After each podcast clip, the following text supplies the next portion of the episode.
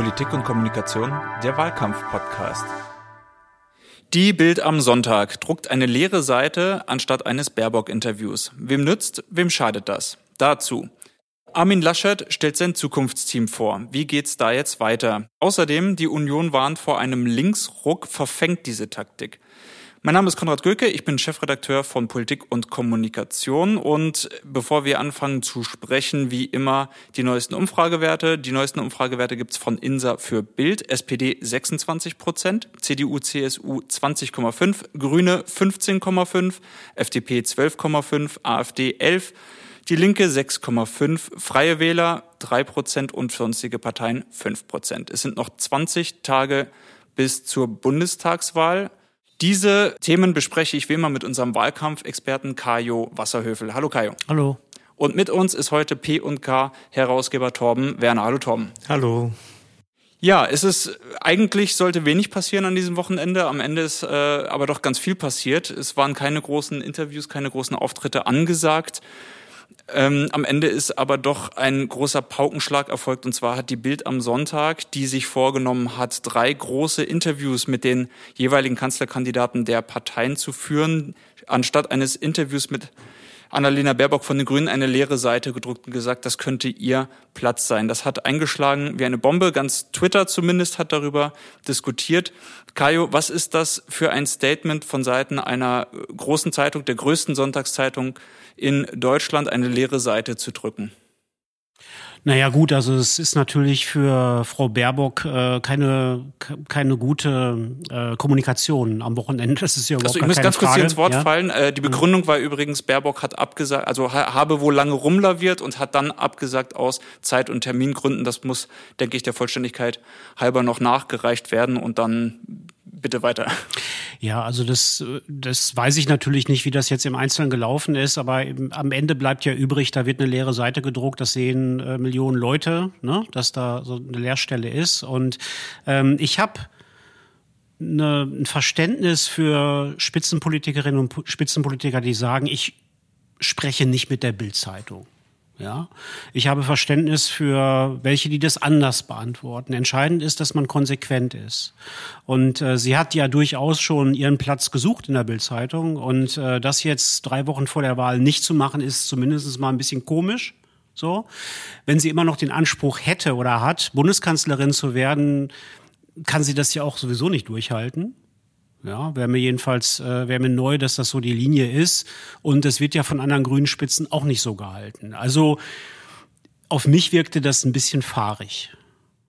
Es ist ja so, dass das letzte Interview, das sie äh, im Bildmedium oder aus dem Bilduniversum äh, gegeben hat, war ja im Mai. Da war sie bei Die richtigen Fragen mit Paul Ronsheimer.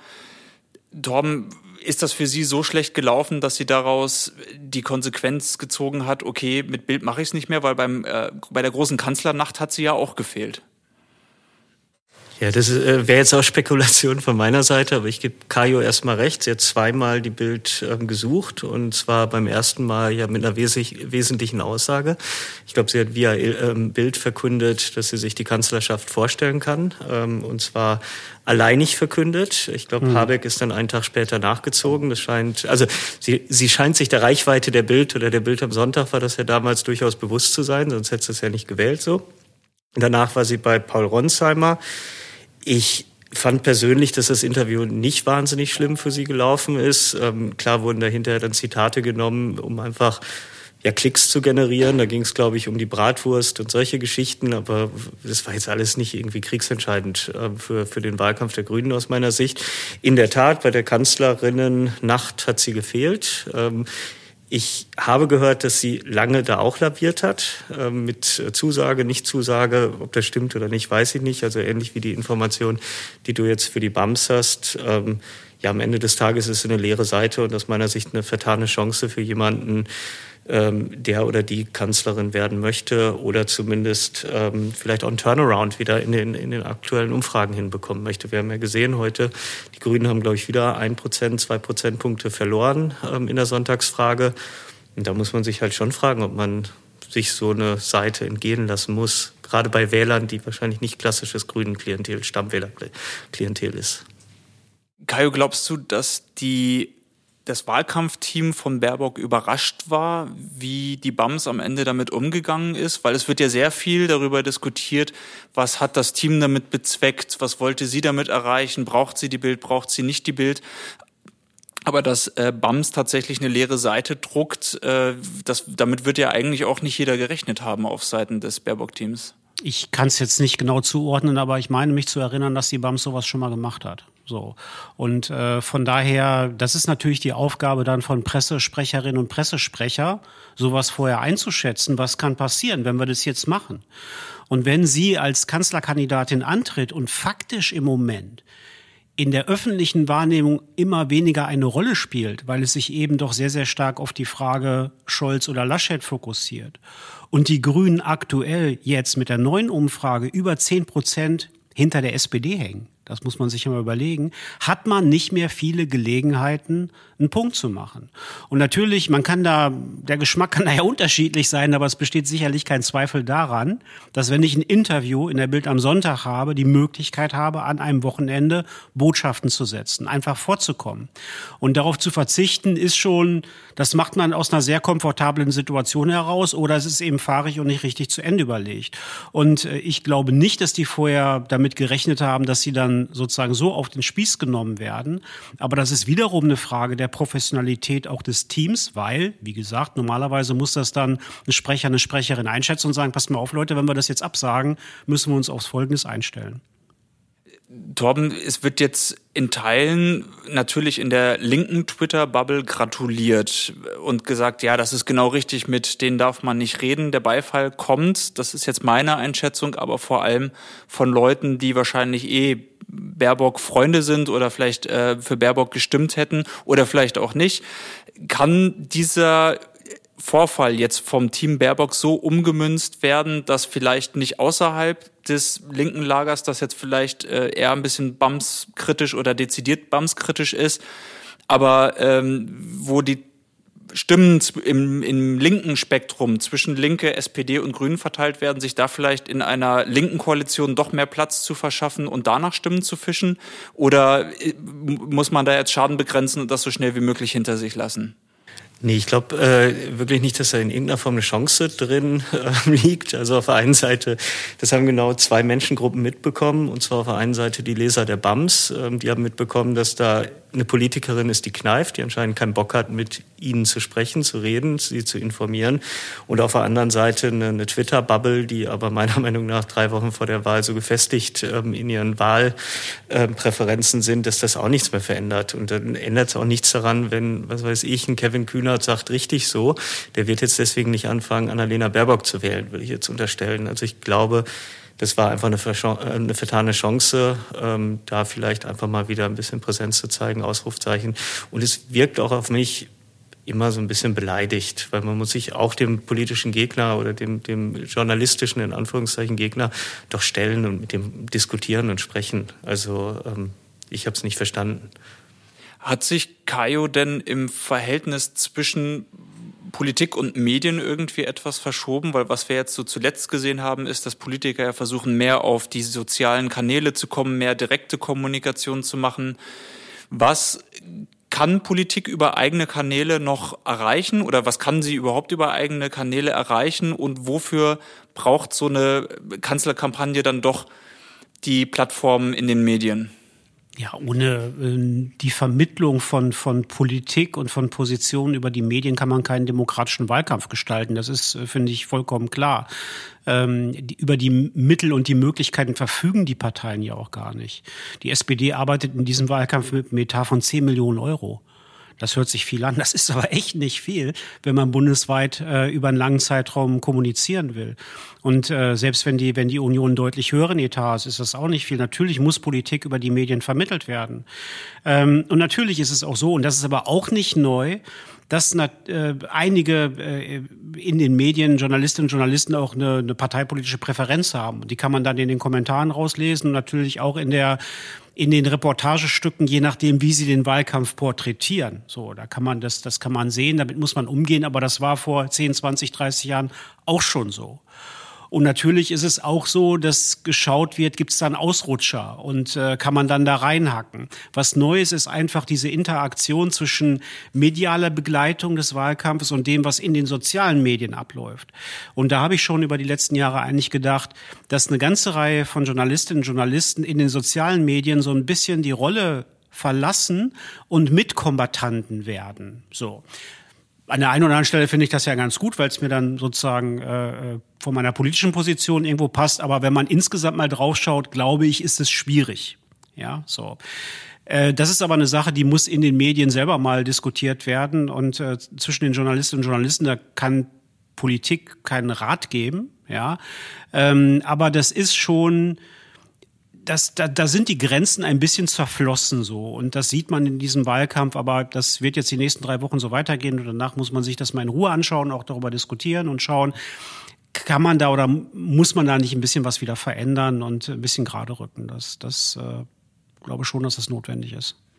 Es ist ja ein Stück weit auch eine Vertrauensgeschichte, weil ich habe zum Beispiel, äh, wenn, wenn man jetzt die verschiedenen Bereiche durchgeht, ich äh, komme ja aus dem Springer Verlag, kenne auch die verschiedenen Ressorts, äh, die bei Springer verschiedene Arten von News generieren. Und ich weiß, dass zum Beispiel im Klatsch oder im Sportbereich diese Eigenkommunikation über eigene soziale Kanäle ein sehr großes Problem darstellt, weil natürlich den Leuten, die jetzt irgendwie Fans von Cristiano Ronaldo sind, ähm, egal ist, ob das jetzt irgendwie äh, rangeschleppt wird durch einen Reporter, der jetzt äh, bei jedem Fußballtraining an der Seite rumlungert und ihn hinterher immer abpasst und ihn fragt, ob er jetzt äh, eine neue Krawattenfarbe hat oder nicht. Aber bei Politik ist ja immer auch dieser Faktor mit drin, wie wird so etwas vermittelt. Und bei Politikern brauchst du ja eigentlich doch immer diese eine externe Instanz, die dir sagt, okay, der erzählt dir jetzt schöne Sachen, aber ist das wirklich so? Was kostet das? Ist das realistisch? Was sagen dann die anderen dazu? Und ich glaube deswegen, dass dieser Mechanismus, die Eigen, die, die Kommunikation in eigener Sache zu betreiben in der Politik, denke ich, schon heikler ist als jetzt äh, in anderen Ressorts und die Medien eben doch noch diese Aufgabe erfüllen, zu sagen, okay, das, was der erzählt, das ist jetzt koscher oder nicht koscher oder da sind noch Fragen offen oder nicht. Und äh, diese Rolle der Medien in einem Wahlkampf zu versuchen zu tunneln oder irgendwie äh, zu umgehen, das ich glaube, dass das nach hinten losgeht, weil, äh, denke ich, außer der eigenen Fanbase, die dann jubelt, äh, es ist natürlich wichtig, im Wahlkampf vor allem die Leute zu erreichen, die eben nicht in deiner eigenen Fankurve stehen. Äh, du sprichst ja oder spielst am Ende, ich komme aus dem Fußballmetaphern jetzt gar nicht raus, aber fürs ganze Stadion. Ähm, ich mache mal so weiter, solange es trägt, aber ich bin jetzt, glaube ich, so in dem Bin mir nicht sicher. ja, muss mal gucken, wann es ganz schief wird. Ähm, bis, äh, wenn wir über die, die Distanz des Wahlkampfs reden, dann kommen wir ja noch zur 90. und 94. Minute. Das schaffen wir, glaube ich, auch noch heute. Ähm, aber das ist mir in dem Punkt einfach noch einge oder, oder besonders aufgefallen dass du eben einfach äh, wirklich gucken musst, dass du über deinen eigenen Tellerrand hinaus guckst.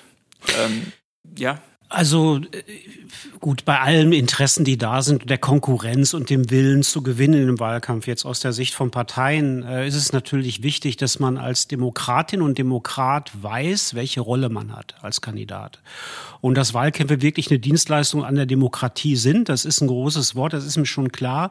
Und dass die, die freien, unabhängigen Medien auch ihre Aufgabe und ihre Rolle haben. Und äh, dass man sich auch darüber bewusst ist, dass die Demokratiefeinde, die im Land sind und auch in der Welt sitzen und versuchen, die, die offenen Gesellschaften kaputt zu schießen, eben auch immer ansetzen bei der Glaubwürdigkeit der Medien. So.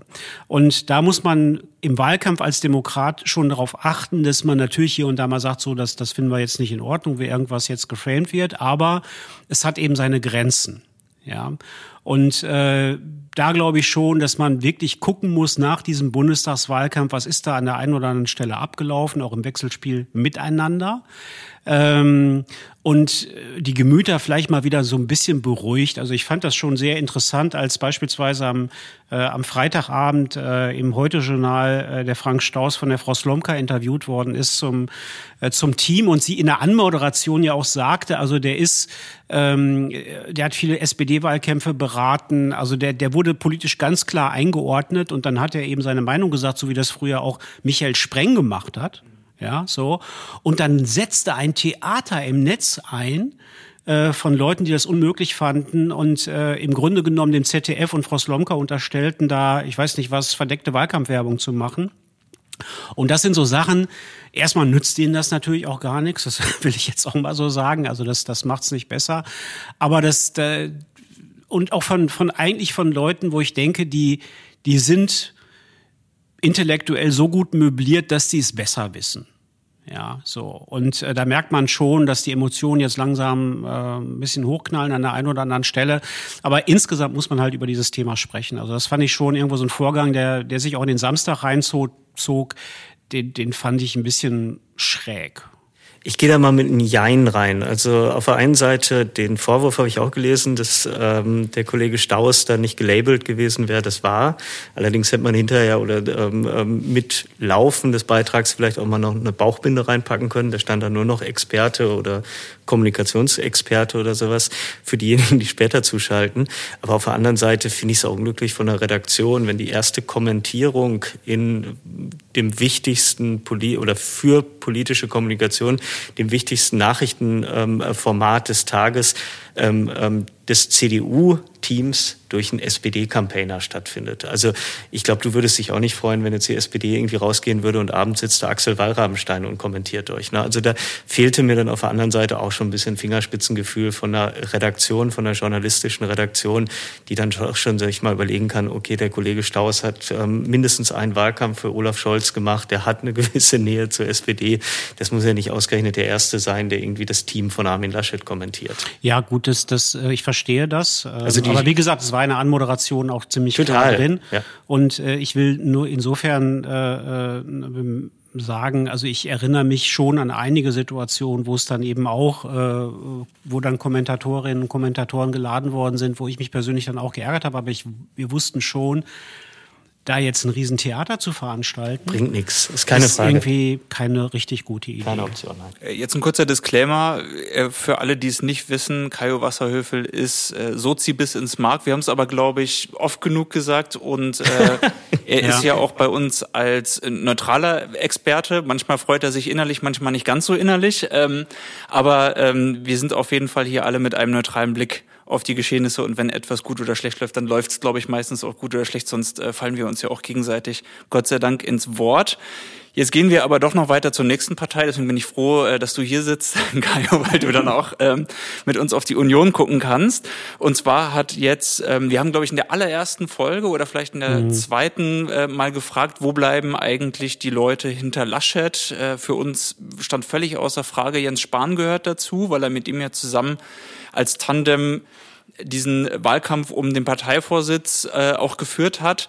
Ähm, der ist jetzt aber nicht dabei. Stattdessen ähm, sind eben mehr oder weniger bekannte Leute in diesem Team mit dabei. Also äh, sehr bekannt, denke ich, Doro Bär als Digitalexpertin, Digitalstaatsministerin ja auch. Ähm, Andreas Jung vielleicht ein bisschen weniger äh, bekannt. Das ist der Klimaexperte von der Union. Sowas gibt es.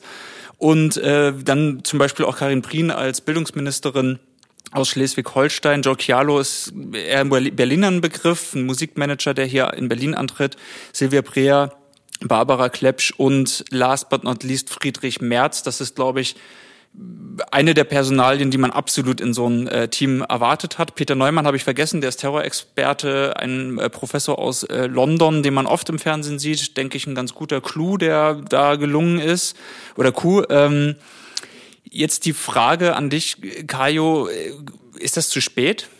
Jetzt so kurz vor der Wahl dann doch noch mit den Experten um die oder oder mit dem äh, Schattenkabinett nenne ich es mal, er nennt es Zukunftsteam, ähm, obwohl ja gleich bei der Vorstellung auch gesagt wurde, äh, keiner von denen hat Anspruch auf ein Ministeramt. Äh, ist es zu spät, mit denen jetzt um die Ecke zu kommen? Also es wird ja es wird ja äh, gemacht, um die Entwicklung, die jetzt da ist, in der, in der Stimmung äh, zu stoppen und wieder umzudrehen. Und dann muss man sich ja die Frage stellen, ist das eigentlich jetzt dazu geeignet? Also ist die, dieses Team dazu geeignet, das wirklich zu schaffen? Äh, drei Wochen vor einer Bundestagswahl. Ähm, ich persönlich habe oft in Wahlkämpfen diese Teamdiskussionen erlebt, die gibt's immer. Ne? Wir brauchen jetzt irgendwie ein Team und wer könnte da drin sein? Und ich bin eigentlich immer sehr, sehr skeptisch gewesen und froh, wenn das nicht stattgefunden hat weil nach meiner Wahrnehmung ist natürlich schon eine sehr starke Fokussierung auf die Spitzenleute da und ähm, das birgt immer das Risiko, dass es ablenkt. Zweitens, ein Team auf die Bühne zu stellen und dann in den Wahlkampfdruck reinzubringen, schafft viele, viele neue Schnittstellen, die auch organisiert werden müssen, die begleitet werden müssen. Das muss alles gut vorbereitet sein. Es die, das Risiko, dass die auch mal wegrutschen, ausrutschen, irgendwie im Bock schießen, ist relativ hoch. Und drittens kann ich mich eigentlich auch nicht so richtig an Wahlkämpfe erinnern, wo eine Teamaufstellung irgendwas gerissen hat. Also ich äh, erinnere da einige äh, Teams, die da vorgestellt worden sind, ist auf der SPD-Seite bei Per Steinbrück damals, wo der Klaus Wiesehügel reingeholt worden ist. Bei Frank-Walter Steinmeier war es eine relativ große äh, Gruppe damals. Ähm, äh, also ich sehe das nicht so als, ein, als, äh, als wirklich einen starken Hebel, vor allen Dingen in der Schlussphase einer Kampagne. Zu der Frage, okay, wenn man das mal beiseite stellt, zu früh oder zu spät. Die Funktion eines Teams ist natürlich in den Themenfeldern nochmal zu profilieren. Das heißt aber, man geht dann thematisch eher in die Breite in der Schlussphase des Wahlkampfes und zweitens dem Spitzenkandidaten Arbeit abzunehmen. Also wenn man schon ein Team aufstellt, dann würde ich sagen, macht man das spätestens vor der Sommerpause. So, weil die dann die Möglichkeit haben, einfach nochmal auf Tour gehen, äh, Tour zu gehen, in bestimmte Subgruppen reinzugehen, äh, da die die Kernearbeit zu machen, den das den Acker ein wenig zu bestellen. Ähm, und dann führt man das in der Schlussphase wieder zusammen. Ähm, und deswegen finde ich den Zeitpunkt auch nicht plausibel neben dem neben der Frage der der Leute an sich ja. Natürlich hat Merz eine Prominenz das ist überhaupt gar keine Frage und Expertinnen und Experten kennen auch die Frau Prien ja und Doro Bär. Aber das äh, ich hatte das Gefühl auch bei der Vorstellung auch nach dem was ich so gelesen habe dass da manches mit sehr sehr heißer Nadel gestrickt worden ist in den letzten Tagen bevor das dann präsentiert wurde. Ich vermute dass da auch andere gefragt worden sind. Kann ich mir eigentlich gar nicht anders ja kann ich mir gar nicht anders vorstellen ja, ich habe, glaube ich, gesehen, dass der Cialo gesagt hat, also ich habe zwei Tage vorher einen Anruf bekommen und so. Also das sind alles für mich so kleine Zeichen, dass das gerade sehr, sehr, sehr hektisch zugeht. Und dann eben, ja, so Leute wie Spahn. Das klingt ja, ein bisschen so, wie als ich als Fußballtrainer die, äh, die Jugendauswärtsfahrten organisiert habe. Mhm. Da musste ich dann auch manchmal zehn Minuten vorher mal anrufen und fragen, ob er heute spielen kann. Aber war das ein erfolgreiches Konzept, so eine Mannschaft aufzustellen? Hat das funktioniert? Ich möchte nicht darüber sprechen. Okay. Torben, ähm, kommen wir ein bisschen zu den Köpfen. Peter Neumann ja eine echte, äh, eine ich echte glaub, Überraschung. Peter, Peter Neumann ist ähm, wirklich ähm, eine gute Personalie, wobei ich mir nicht ganz sicher bin, ob ihn wirklich so viele kennen, wie du jetzt beispielsweise, Konrad. Er ist natürlich kein, kein, kein Massenphänomen. Ist zumindest ein Fernsehgesicht. Ja, aber da muss man schon abends später auf sein, also um, um ihn dann zu kennen. Aber er ist erstmal natürlich sehr positiv besprochen worden. Also er hat in der SZ habe ich eine positive Besprechung, in der FAZ und so weiter. ist ja keine Frage, dass er bei Journalisten ausgezeichnet ankommt. Also da glaube ich Punkt hinter. Ich ähm, sehe es wie Kajo.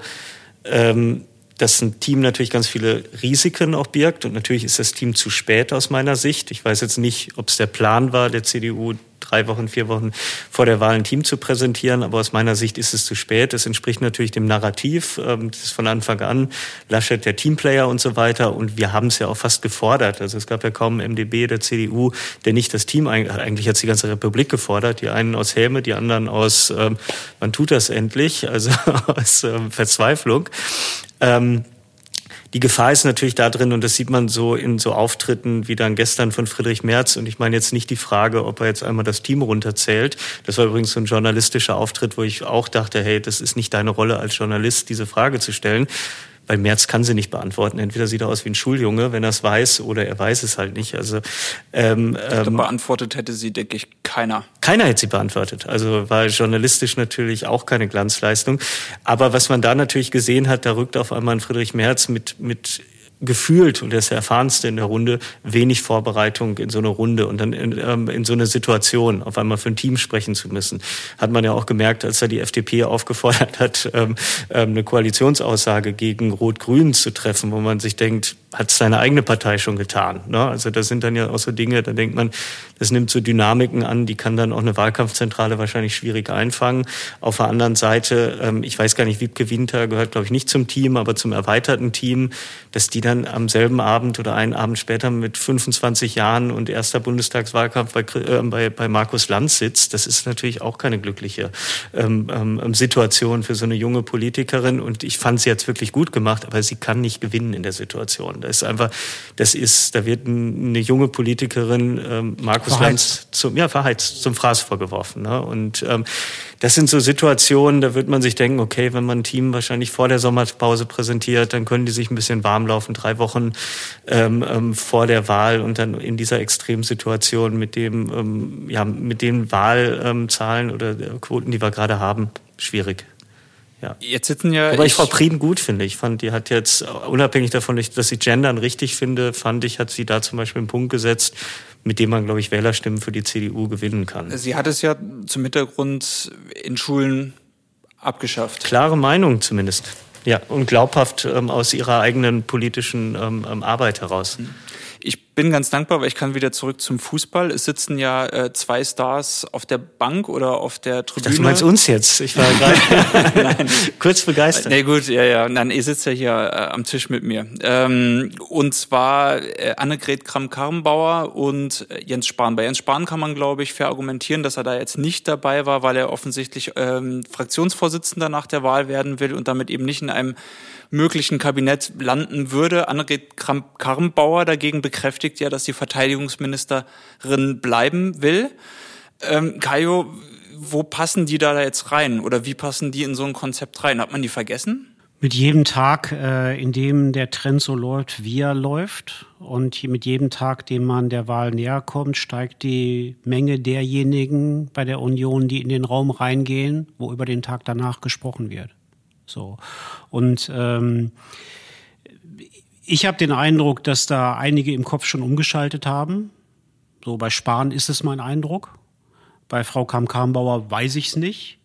Ähm, die sehen sich selber natürlich auch lebensbiografisch nicht an der Stelle, wo die ich sag mal, der Abendsonne entgegenreiten, sondern die haben natürlich auch einen Gestaltungsanspruch auf Politik und auf Unionspolitik in den kommenden Jahren. Also Sie wollen noch nicht in die Datscha? Nein, und äh, ich kann mir aber eben auch vorstellen, dass es eher um die Frage geht, wer, wer macht da die Wiederaufbauarbeit, wenn es schief geht. Ja, so.